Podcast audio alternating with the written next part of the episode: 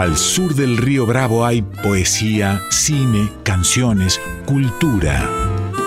En Folclórica 987, Latinoamérica, una hora dedicada a los asuntos de la patria grande con Nora Massi.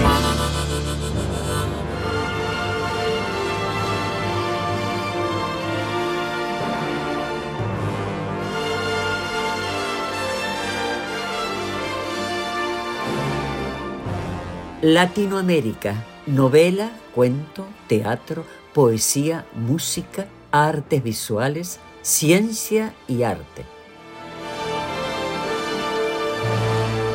Este programa es auspiciado por SADE, Sociedad Argentina de Escritores.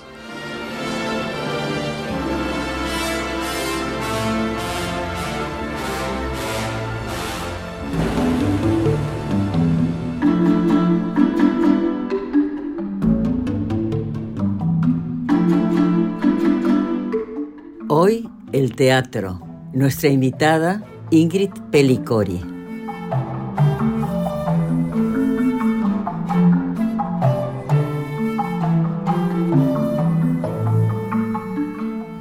Ingrid Pelicori debutó en 1978.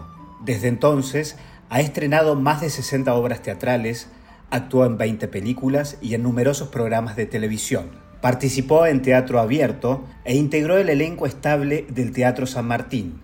Interpretó obras de Chekhov, Strindberg, Ibsen, Shakespeare, Harold Pinter, Discepolo, Berkov, Gambaro, Camus, Gorostiza, entre otros.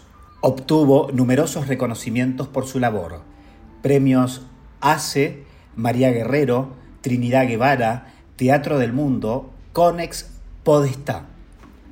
Entre sus actuaciones se pueden destacar Conversación en la casa de Stein sobre el ausente señor von Goethe, El Zoo de Cristal, Decadencia, Lo que pasó cuando Nora dejó a su marido. Algunos de sus últimos trabajos han sido Todas las cosas del mundo de Diego Manso con dirección de Rubén Schumacher, Greek de Steven Berkoff con dirección de Analía García, Agamenón de Esquilo, con dirección de Manuel Yedvadny y Pablo Flores Maini. Cae la noche tropical de Manuel Puig junto a Leonor Manso y con dirección de Pablo Messies. Bergman y Liv, correspondencia amorosa de Lázaro Drosnes junto a Osmar Núñez y con dirección de Leonor Manso. Papabianco y los Alonso, biodrama familiar junto a su hermana Irina Alonso. La débil mental, basada en la novela homónima de Ariana Harwitz, según una idea de Cristina Vanegas y con dirección de Carmen Valiero. Asimismo, ha traducido y versionado numerosas obras de teatro y también se desempeñó en radio, tanto en programas de poesía como de teatro. Además, es licenciada en psicología. La producción.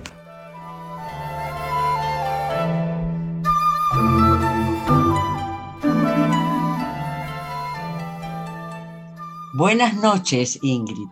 Hola, ¿qué tal, Nora? Buenas noches. El llamado es precisamente para eh, ver qué es lo que ha pasado y pasa y cómo se gestó este libro que rememora prácticamente la vida no solo teatral como actor del, del gran Bianco, ¿no? como le decíamos nosotros, del gran Bianco, ¿Cómo mm, se gestó esta idea de ustedes, tanto tuya como de tu hermana, de sacar a la luz este libro? Eh, fue, fueron sucediéndose algunas, digamos, casualidades. Por ejemplo, en el año 2018 murió mamá y cuando desarmamos su departamento, estaban ahí una gran cantidad de carpetas con recortes de reportajes. A papá, muchísimos, a la familia toda y también a la familia materna, a nuestros tíos Tito, Alonso, Paul Alonso y sus respectivas cónyuges, como fueron María Rosa Gallo y Osvaldo Dragón a lo largo de mi infancia y adolescencia. Entonces, bueno, todo ese clan familiar, con mi hermana Irina se nos ocurrió hacer un espectáculo teatral, de teatro documental o biodrama, y lo hicimos, se llamó Papá Bianco y los Alonso. El tema es que hicimos cinco funciones en el Teatro del Pueblo en el 2020 e inmediatamente vino la primera cuarentena, entonces nos tuvimos que ir para las casas. Entonces allí desde las casas ocurrió que hicimos dos cosas. Primero, el guion de una película documental sobre toda la familia, no solo papá, sino todos los Alonso, que presentamos al, después de haber escrito un, guion, habernos asesorado, reescrito, y, etcétera, etcétera, presentamos el guion, presentamos el proyecto al, Instituto de Cine eh, y bueno, nos lo aprobaron. Así que este año la hemos filmado y ahora está en montaje. Pero entre tanto, mientras estábamos también en las casas encerradas con Irina, mi hermana, empezamos a pensar en hacer un libro sobre papá, en este caso solo sobre papá, porque además coincidía que este año 22 es el centenario de él. Papá nació el 20 de junio de 1922. Y ya habíamos hecho como 20 reportajes al momento de hacer la obra de teatro, pero la verdad que para la obra de teatro usábamos un minuto de cada uno, no sé, desde Berruti, Soriano, Satur, Claudia Lapacó, María Rosa Fugazot, bueno, una gran cantidad de Jorge Rivera López, que fueron compañeros de trabajo de papá y amigos en la vida, para que nos hablaran también a nosotras sobre él, porque nosotros lo perdimos siendo yo con 20 años, mi hermana con 10. Entonces nosotros también eh, necesitábamos escuchar historias sobre papá como era él en el trabajo, en la vida y con sus amigos. Entonces, bueno, teníamos esos 20 testimonios, teníamos un currículum, porque estábamos también haciendo una página web de la familia, y bueno, y dijimos, ¿por qué no hacer el libro? Entonces, con todo ese material que teníamos, primero redactamos su biografía, luego hicimos todo un capítulo con las declaraciones que ha hecho papá a la prensa. De él no se conserva ningún reportaje oral. Entonces, todo lo que él ha dicho públicamente está ahí, en esos reportajes y entrevistas de las revistas y los diarios que nosotras tenemos. Entonces, las leímos todas, las, organizamos, las catalogamos y con eso hicimos una edición, como un único reportaje donde él dijera las cosas que solía decir eh, realmente en, en los reportajes que dio. Y después, bueno, vienen ya hicimos muchos más testimonios para el libro, que incluyó a, no sé, desde Mirta Legrand y Susana Jiménez, que trabajaron con él, eh, hasta Darín, que, porque leíamos en, sus notas que lo, nombraba como un referente, hasta actores como el Puma Goiti, que dice que se hizo actor por, por papá, que él no quería ser actor, quería ser Ernesto Bianco. O, Oscar Martínez, que dice que cuando los vio a papá y a Miranda en Boing Boing fue como que lo atravesó, atravesó un rayo y que ahí supo que él quería dedicarse a eso. Bueno, hasta muchos compañeros, Doris del Valle, Zulma Fayá, los de los más diversos eh, de, de los ámbitos donde él estuvo, bueno, los que pudimos contactar, tenemos como 40 testimonios en el libro que además Ana María Piquio, que eh, como el libro lo permite, ahí sí desgrabamos todo el testimonio que nos dieron, donde no solo hablan de papá, por supuesto, sino que, bueno, de, la época, de sí mismos, de cómo se trabajaba, de cómo eran las relaciones, de cómo era la camaradería de esa época, ¿no? Donde, por supuesto, había muchos menos actores de los que hay hoy en día y todos se conocían y había una gran familiaridad la fratelanza, dice todo el tiempo Pepe Soriano en su testimonio. ¿no? Bueno, también queríamos dejar eso, un, testimonio de, una época, como un fresco de, una época donde además empezaba la televisión, todavía la radio era una fuente de trabajo importante para los actores. Fue bueno, se venía de una época de oro del cine, el teatro tenía otras, otra dinámica que la de hoy en día. Bueno, contar también todo eso, ¿no? Para, para las nuevas generaciones. Y tuvimos la felicidad de que lo presentamos al Instituto Nacional de Teatro, lo evaluó el Consejo y decidieron ellos publicarlo, lo cual para nosotros es excelente porque lo convierte en un libro primero de difusión gratuita, luego de una eh, edición grande de 2.500 ejemplares que igual todavía no se pudo hacer, ahora tenemos 200 para la presentación, pero luego habrá 2.300 más que se repartirán por todo el país, por las bibliotecas, por las delegaciones del instituto. Bueno, y además algo que es muy importante también, queda en la página del Instituto de Teatro. De hecho, ya se lo puede bajar de la página eh, de las publicaciones del Instituto de Teatro y se puede leer online en cualquier momento y en cualquier lugar. Entonces, como nuestro deseo era ese, que permaneciera, no que fuera un libro de actualidad, que desde ya no lo es. Así que para nosotros fue la mejor, la mejor pues, opción y la que ocurrió. Así que estamos muy felices de, bueno, de poder este, publicarlo y de este modo, de este modo que creemos que es el que puede quedar como un libro de consulta en el tiempo. ¿Podemos adelantar algo sobre el libro? La presentación ya fue. Perfecto, pero nuestros oyentes, hay muchos que, que no habrán tenido el, el, alcance de ir, y muchos conocen a tu padre, pero las nuevas generaciones no. No conocen a nadie, ¿no? No a tu papá, no conocen a nadie. Que eso es lo que más me duele generalmente y me molesta mucho, porque en otros países, por lo menos en los que yo he recorrido, eh, los valoran a los grandes como tu padre y todos los que hemos tenido que están en total olvido prácticamente. Así que si podés adelantarnos algo para nuestros oyentes, te lo voy a agradecer, Ingrid. ¿Cómo no? Bueno, nosotros en el libro, en esta primera parte, recogemos un poco toda su vida desde sus inicios, eh, y, pero después al final del libro hay un currículum muy detallado de todas las obras que hizo en la medida que pudimos rastrear con quiénes, dónde, qué fecha, tanto en teatro, cine, televisión y radio. Pero la primera parte es una biografía redactada con eh, nada, todos los, los, condimentos familiares, quién fue su madre y su padre, que eran hijos de italianos. Y bueno, su padre murió teniendo papá 18 años, entonces tuvieron mucha, muchas privaciones, mucha, mucha pobreza en esas, esas épocas. Eh, mi abuela, bueno, quedó viuda y además su hijo menor murió eh, de enfermedad pulmonar. Eso fue siempre, para papá y para mi abuela, fue siempre una herida que no, no, no sanaba, nunca sanó. Eh, bueno, y, papá jugaba al fútbol, jugaba en la tercera de Albois, y un día él tenía un amigo en el barrio, trabajaba enfrente, vivía enfrente de su casa, cuyo padre era utilero del Teatro Marconi.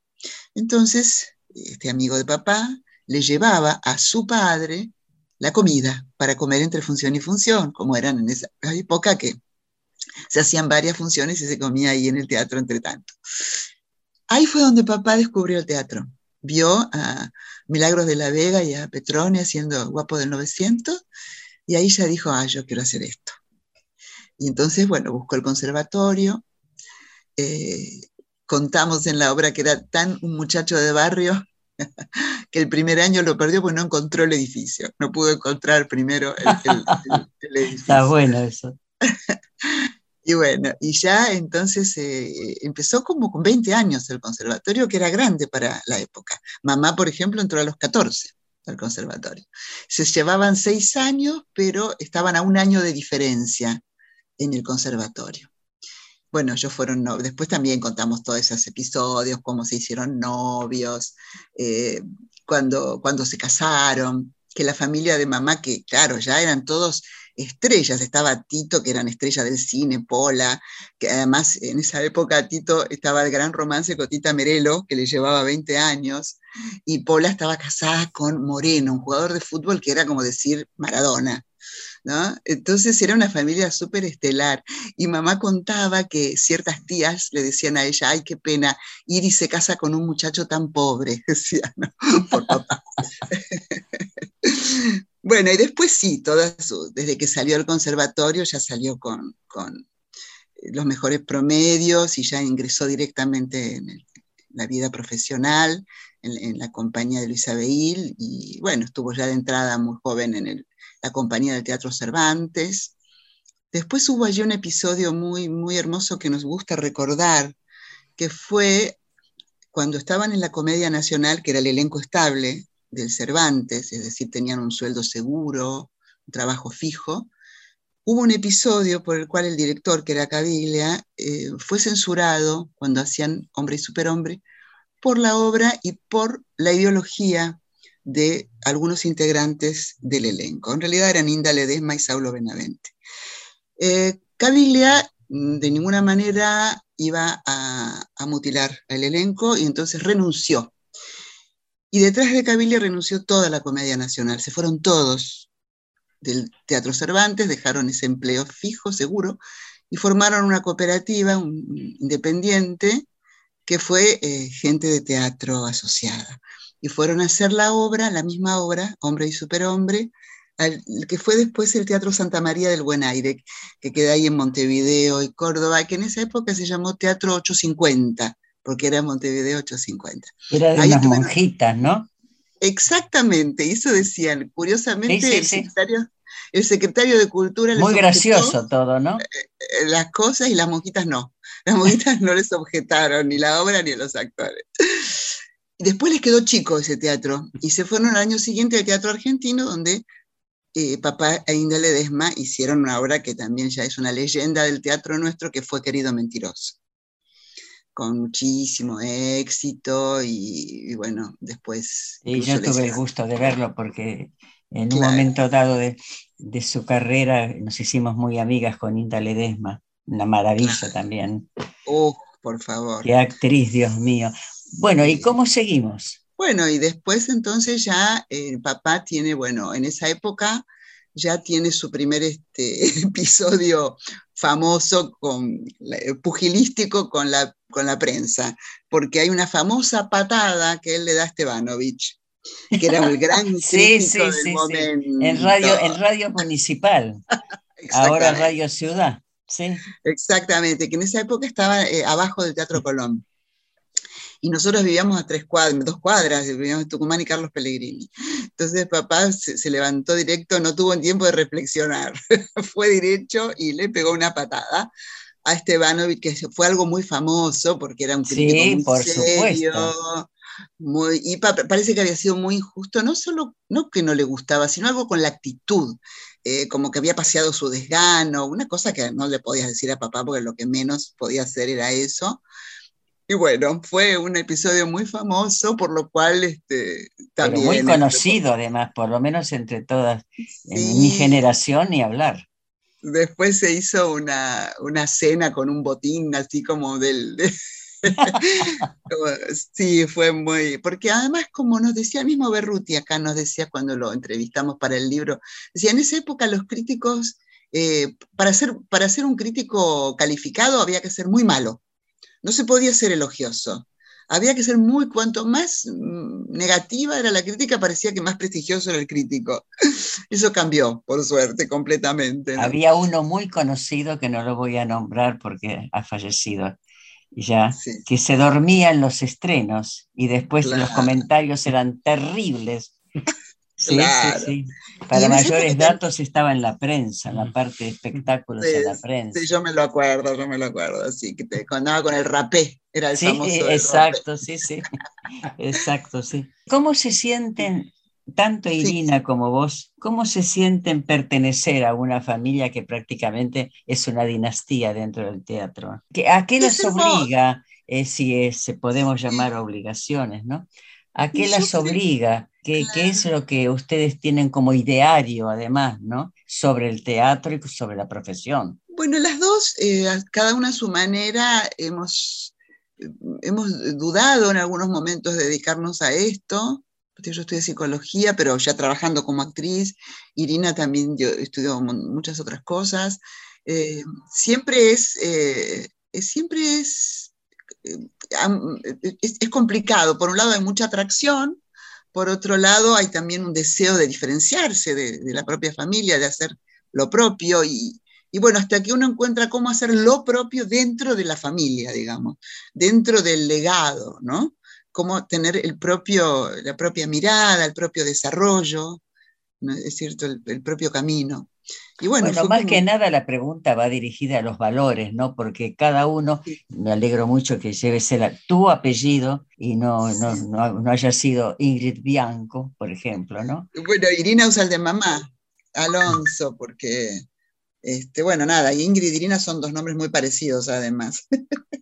pero muy bonitos además.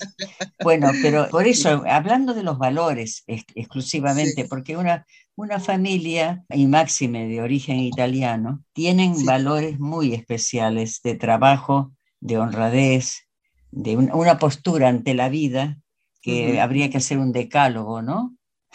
Sí, eso desde ya que lo recibimos, sin duda.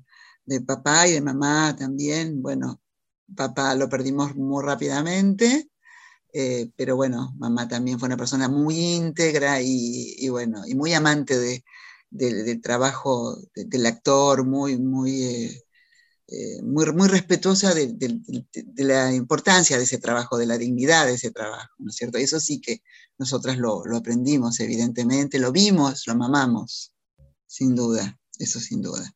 Ya nos queda unos minutitos para finalizar el bloque primero. Patricio, ¿qué pregunta tenés vos para Ingrid? Ingrid, buenas noches. Quería preguntarte, ¿cómo fue la vivencia de recopilar la historia de tu papá cuando ibas recibiendo los testimonios, las fotos, eh, ¿qué, pasaba por tu cabeza, por tu mente, eh, de encontrarte con tanto material haciendo referencia a la figura de tu padre? ¿Cómo lo viviste? Me imagino con mucha emoción, ¿no? Si nos puedes relatar un poquito esa vivencia. Bueno, dejamos la respuesta para, comenzar el, segundo bloque. ¿Eh, Ingrid? ¿Cómo no? ¿Cómo no? empezamos con esta respuesta que va a ser interesante porque, te digo, mi mamá no era actriz, nada que ver, pero cuando ella fallece, porque administró muchos años un sanatorio, yo me encontré con toda la gente que la había tratado y tuve otro perfil de mi madre que yo desconocía por completo. Y todavía muy superior a lo que yo reconocía en ella, los valores que tenía también, porque era hija de italianos, ¿no? no porque sea una raza especial, sino simplemente porque se da la concomitancia que casi todos los descendientes que han venido en esa época, mis abuelos, el trabajo mm. era su norte. No había otro, no había otra forma de progresar que no fuere el trabajo. Así que por eso eh, la pregunta de Patricia está muy buena, porque uno descubre por intermedio de los demás un perfil e inesperado a lo mejor, o, que contribuye a acrecentar los valores que ustedes tienen de su padre. Y los dejamos para la contestación para el segundo bloque, ¿sí? ¿Cómo no? Gracias.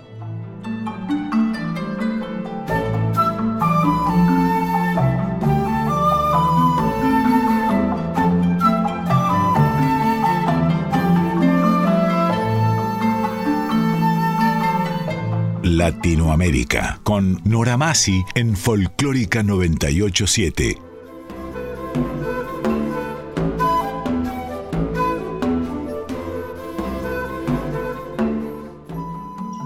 De acuerdo a la pregunta que quedó pendiente de Patricio. Muy bien. Bueno, en realidad vamos a decir lo siguiente. Yo era adolescente, ¿no es cierto?, cuando papá murió y aparte él tuvo en aquella época él venía de ser un actor muy prestigioso en el teatro y de pronto se puso a hacer eh, comedia y televisión y con Olmedo y fue muy, muy, muy popular. Y hubo mucha gente, sobre todo una crítica medio, la crítica rígida de la época, eh, que se lo cuestionó muchísimo, ¿no? Entonces era por un lado muy elogiado, por otro lado cuestionó, un personaje, digamos, se atrevió a mucho para su época, y bueno, y ese fue, eh, por suerte, bueno, hizo fue Cirano, que fue una cosa increíble al final y, bueno, tuvo esa, esa, despedida maravillosa. Pero bueno, estaba ese tema también más de, cierto cuestionamiento. A lo largo de todos estos años, desde que yo empecé a trabajar como actriz, la verdad que yo ahí empecé a recoger historias de mi papá. Todos me contaban. Yo empecé a trabajar justamente en el San Martín con la gente que había estado con él en Cirano y todos me fueron contando a lo largo de la vida muchísimas cosas de papá, es decir, que también yo ya tenía bastante de esto recorrido. Igual me emocionó mucho ahora que, no sé, eh, se van a cumplir el 2 de octubre próximo 45 años de la muerte de papá. Que a tantos años después tanta gente estuviera eh, con ganas de contarnos su, vínculo con él, su admiración a él, su amistad con él, eh, realmente nos hizo sentir eso, ¿no? Qué, qué, huella profunda dejó, qué grande lo que dio, sin duda, eh, más allá de lo que cada uno nos contó, el mero hecho de que tantos años después eh, su recuerdo emocionara a muchas de estas personas que nos hablaron de él, realmente nos daba una dimensión muy, muy particular de, quién fue. Y, bueno, por supuesto que como vos decís, Nora, uno ve a los padres desde un ángulo. Uno es hijo y sobre todo cuando los padres mueren jóvenes. Yo no te diría lo mismo de mi mamá, porque mi mamá la conocí en, todas las etapas de la vida, ella murió con 89 años, pero mi padre, que, murió tan entero, tan en la gloria y conmigo adolescente, mi hermana niña, eh, sí, por supuesto que eh, la imagen eh, mucho se ha completado con, todo lo que nos han contado de él, lo que hemos leído de sus propias declaraciones en todas las revistas, en todos los diarios, y bueno, y con verlo, seguirlo viendo en las películas, que es lo único que queda de él, porque de todo lo que hizo en televisión no queda nada, solo queda el inglés de los huesos, que lo hemos conseguido, mi hermana lo subió a YouTube, pero no pudo subir la última parte. Y después quedan las películas, de teatro no queda absolutamente ningún registro, ni de radio, ni de nada. Entonces también eso, ¿no? Que ya es tradición oral, papá. Bueno, la eh, ventaja es, por ejemplo, ahora esta, esta nueva plataforma de Teatriz que precisamente está registrando. Lamentablemente van a faltar los grandes de los grandes. Tal cual. padre a la cabeza, lamentablemente, pero bueno, ahora están llevando un registro prácticamente de todo lo que se hace en teatro, ¿no? Y es, muy bien lo hacen, lo hacen muy bien. Muy bien lo hacen, sí. Bárbaro pero antes de que existiera, yo en la pandemia estuve viendo muchas cosas de teatro en Teatrix, pero antes de que existiera Teatrix, bueno, había algunos siempre registros, aunque sea caseros de video, bueno, papá no llegó a eso siquiera. Es decir, que no hay, es solo lo que nos puedan contar y lo que puedan contar los que lo vivieron a las generaciones siguientes. De hecho, por eso en la, en la presentación nosotros invitamos a hablar no solo a, compañeros como fue Anita Piquio, bueno, sino también a unos chicos jóvenes nos, trabajado, que han trabajado con mi hermana, con Irina, para que nos cuenten ellos sin conocer a papá. ¿Qué, les aportaba el libro? ¿no? Eso también nos interesaba, porque es un poco lo que ocurrirá en el futuro. La gente ya no lo habrá conocido. ¿no? Entonces, es que pienso, Ingrid, que eh, en este momento los actores jóvenes yo que tengo un programa donde necesito gente joven, ¿Sí? Eh, no tienen lugar. Están como, viste, un pájaro sin rumbo, eh, sin nada que los contenga, porque precisamente este programa, Las dos carátulas, fue creado en su momento para los egresados del Conservatorio Nacional, como también hay una ley que el Teatro Nacional Cervantes, es una ley que no se cumple, donde tiene que tomar, tomar este, alumnos que egresen del Conservatorio Nacional y eso no se hace. ¿Qué, ¿Qué pensás vos? Yo tuve muchos años, siendo muy joven, en la suerte de participar del último elenco estable que existió, que era el del San Martín, que se disolvió en el año 90. Y yo soy gran defensora de los elencos estables porque por mi experiencia, siendo joven, pudiendo trabajar todo el tiempo con Alicia Verdaxagar, Elena Tacisto, Walter Santana, Juana Hidalgo, eh, Jorge Mayor. Para mí era un aprendizaje eh, diario y un lugar de referencia. Ahora, un joven que se quiere dedicar al teatro, ¿a dónde va? Por eso. Sí. Eh, Están como pájaros sin rumbo. Fíjate vos que el caso de Elena Tacisto, que la acabas de nombrar, que trabajó mucho en las dos carátulas, también Alicia Verdazágar, y otros que estaban precisamente en el San Martín, son gente, vos sabés que yo veía ensayar a Elena Tacesto y me maravillaba. Y no, no solo en las dos carátulas, yo ya la llamé cuando tenía un programa que se llamaba Tiempo de Teatro en Radio Municipal precisamente, y era un, pero, ¿viste cuando un actor pone el cuerpo y no la palabra? Sí, sí, Elena, Elena y, tanto Elena como Alicia, la misma eh, Graciela Martinelli. Graciela Martinelli, sí, Graciela son, son, actrices y actores que ponen el cuerpo. A mí cuando me dice alguien, yo no hice nunca radio, ay, digo, mejor, claro. causa gracia, ¿no? Pero es así, mejor, porque no tiene los vicios de la radio. Porque al contrario, nosotros hacemos teatro en radio y se pone el cuerpo ahí, como lo pones vos. Claro. Las veces que ha trabajado. Es que se trabaja, claro, muy, es que es así, es con todo el cuerpo. No están pendientes de la voz, te das cuenta, no, no se escucha. Claro. La voz es el resultado de algo que atraviesa a, todo, a toda la persona, digamos, al cuerpo, a la voz. Sí. Claro, seguro. Bueno, bueno perdóname, te estaba escuchando, eh, la interrupción eh, no está buena, pero vale, vale porque podés este, abarcar ese arco muy bueno de los jóvenes. ¿Dónde van los jóvenes, por favor? Se puso muy complicado y yo lamento tanto que no haya elencos estables, porque, no sé, a veces digo, hasta un cantante lírico puede tener la ilusión de ir al Colón, pero un actor que si quiere dedicar al teatro, nada, tiene que hacer sus obras independientes, a, pérdida, a ver si algún día lo ven alguien de la televisión y lo llevan, a ver si algún día lo entonces después lo llaman del San Martín un rato, o de un teatro comercial, y bueno, este, ahora claro, están las plataformas, estas nuevas que dan trabajo, pero para un actor que quiere dedicarse al teatro en un país que se llena la boca con su teatro y no es viable como trabajo para el que está empezando, como opción, ¿no?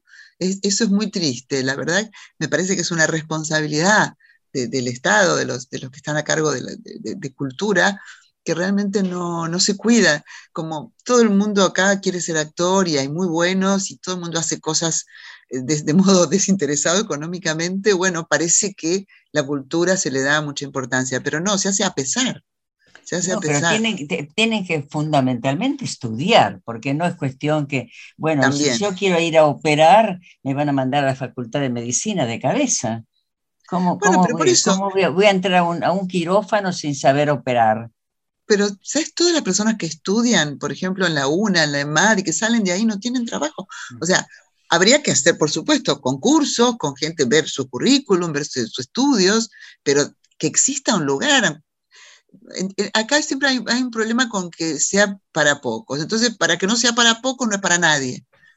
Y eso es muy complicado para los que empiezan. Es, es realmente muy difícil para los jóvenes. A mí me da mucha pena porque, ya te digo, yo siendo joven, haber tenido esa experiencia para mí fue fundamental porque además es un lugar de intercambio de generaciones, un elenco estable como el que a mí me tocó. Eh, donde pero, con, los grandes te tocó. Exacto, exacto. Con, actrices que es para sentarse y aprender. Totalmente, más allá que me tocó también poner San Martín trabajar con Alfredo Alcón, que eran, no era del elenco estable, pero se invitaba a esos actores también, como mi papá, que nunca participó del elenco estable, no, no quería, pero, pero sí trabajaba en, en esos ámbitos. Como actor invitado, claro, como tiene las dos carátulas, que las dos carátulas, ya te reitero, fue creado en 1950 para ex alumnos de escuelas oficiales y de maestros muy, eh, digamos, que pudieran certificar y que la firma de ellos fue importante.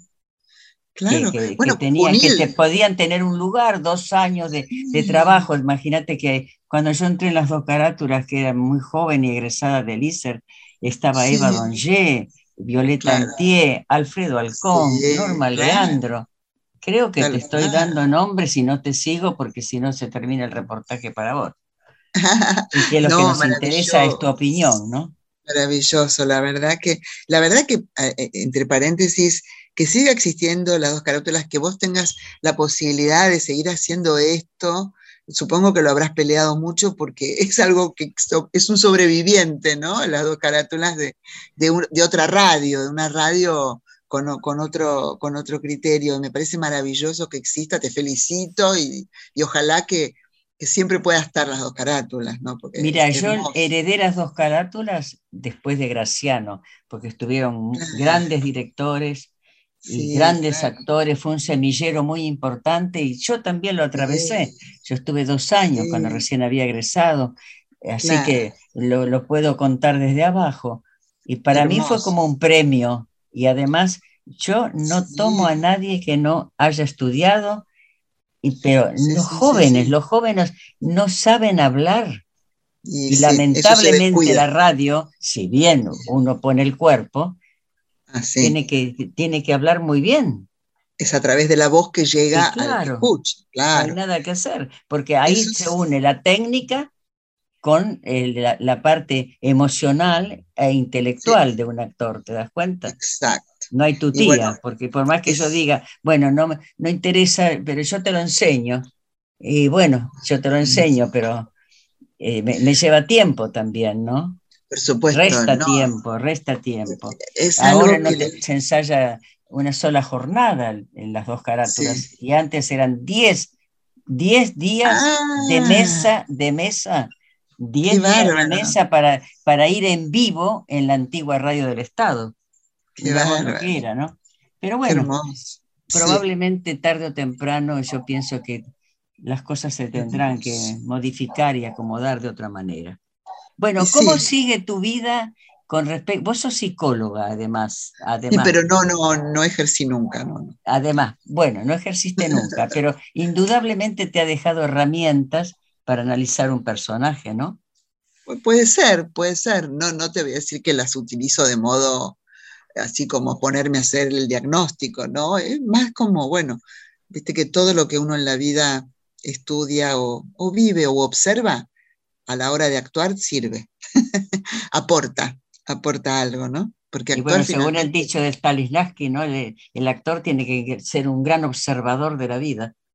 Exacto, y todo lo que uno comprende ayuda a, que esa actuación sea más interesante, más compleja, de pronto tenga más capas, sea menos obvia, menos eh, unilateral, no sé, más rica. Creo que en eso todo lo que uno pueda aportar de, su propio estudio u observación o vida, eso enriquece el trabajo de un actor, me parece, ¿no? Eso seguro, sí. Bueno, Ingrid, nos quedan unos minutos para que hablemos de vos. ¿Cuáles son las perspectivas tuyas de trabajo? Y bueno, ahora en octubre reiniciamos con una obra que es La débil mental, basado en una novela de Ariana Harwitz. Eso va los, los martes en teatro que es Área 623, junto a Claudia Cantero. Y los fines de semana vamos a estar haciendo eh, todo octubre en el Teatro del Plata de Mataderos, que ahora integra el complejo teatral. Vamos a estar haciendo con Leonor Manso Cae la Noche Tropical, de mm. Manuel Puig. Así que tenemos todo octubre ahí en Mataderos los fines de semana y en noviembre vamos a estar de gira con, con Cae la Noche Tropical un poco más lejos, como Mar del Plata, este, quizás Paraná, así a todo a través del San Martín, ¿no? Es una obra que hicimos bastante tiempo en el San Martín, la hicimos primero en 2018, después la repusimos el año pasado cuando se abrieron de nuevo los teatros y luego nuevamente este año hasta mediados de abril. Así qué que actriz, Leonor Manso, ¿eh? hermosa actriz. Y aparte, qué persona maravillosa. Maravillosa actriz, maravillosa compañera, maravillosa directora. En este caso, la dirección es de Pablo Messier, que es un eh, actor y director, pero que vive hace mucho tiempo ya en España. Y él vino a hacer la apuesta porque fue un proyecto de él, pero luego ya en pandemia no pudo volver. Entonces, todas las reposiciones últimas, porque fue cambiando la otra actriz, que eh, ahora es Carolina Tejeda, Em, y eso lo hizo Leonor, como la dirección, la, en este caso se hizo cargo Leonor también. Pero bueno, yo he tenido la suerte de trabajar bastantes veces dirigida por ella, aparte de con ella como compañera. Y es una persona que eh, valoro, quiero y admiro mucho. Vos sabés que con nosotros hizo el Hamlet. Lo el protagonista, el protagonista. Y cuando yo se lo ofrecí, primero hubo un silencio terrible del otro lado y dice, bueno, sí, lo voy a consultar. Eh, no sé, esto que me ofreces, ¿no? Eh, era, claro, era toda una sorpresa, porque yo le, porque ella me dijo, no, yo no puedo hacer este, la niñita esa de, tan jovencita. Digo, no, no, yo no te llamo para que haga la niñita, te, te llamo para protagonizar Hamlet. Aparte, Hamlet es un personaje para mí asexuado por completo, ¿no? Sí, este, está más allá de, allá del género. Sí, sí, sí, mucho, mucho más allá, porque todas las cosas que él dice, cómo resuelve todo, es un, digamos que filosóficamente es un personaje plantado arriba del escenario. Bueno, este, estuvo magnífica, te digo, ah, magnífica, magnífica, y nunca se recibieron tantos, tantos comentarios como cuando salió, ya, se ha repetido varias veces la obra. Bueno, Yo te, yo te cuento que eh, yo en un momento estuve digitalizando los cassettes que tenían mi poder, algunos míos, otros de mamá, y de pronto oigo uno y era eso, creo que lo había grabado mamá. Estaba el Hamlet eh, con Leonor. Y voy le digo, Leonor, tengo Hamlet grabado con voz haciendo de Hamlet. Y me dice, no, no te puedo creer. Y se le, le hice una copia y se lo di porque decía, no, no maravilloso. Eh, eh, ella me dice, ay, ¿qué habré hecho? Le digo, no, estuviste genial, maravillosa. Así que sí, la escuché y la tengo, tengo en mi poder eso. Qué bárbaro. Bueno, nosotros te podemos dar cuando ya te veamos una nueva copia digitalizada también. ¿eh? Mira, sí, es que es una joya, maravilloso, sí. Ingrid, nos estamos despidiendo. Nos queda un programa con tu hermana. Bueno, con muchísimo gusto. Para repasar, repasar el gran historial artístico de tu padre. ¿Cómo no? Las dos juntas, ¿eh? Vamos a cambiar de día avisale para cuando ella pueda, pues, si puede ser un viernes, mejor. Bárbaro, no, buenísimo. No hay, problema. Eh, te, invitamos a que te despidas de nosotros, de Latinoamérica. Muchísimas gracias. Te vamos a mandar el podcast. El podcast, tenés, este, te manejas bien, ¿no? Con la tecnología. Sí, sí, dentro de todo, sí. ¿Tenés podcast? No, no, no, no. Bueno, ya andás habilitándotelo porque, porque este, te lo vamos a mandar en podcast en cuanto esté listo. Antes de que salga al aire, te lo mandamos. ¿sí? Muchísimas gracias. Este programa que, que, estamos grabando nosotros en este momento. Un gran gusto, un gran cariño para ustedes y bueno, desde ya para, para todos los oyentes. Y gracias por, por este espacio, gracias. Bueno, hasta pronto y éxito. Hasta muy pronto, gracias. Si el, éxito es un acto de conformidad con vos misma, mejor. Por supuesto, de eso se trata. Bueno. Muchas gracias, muchos cariños. Hasta luego.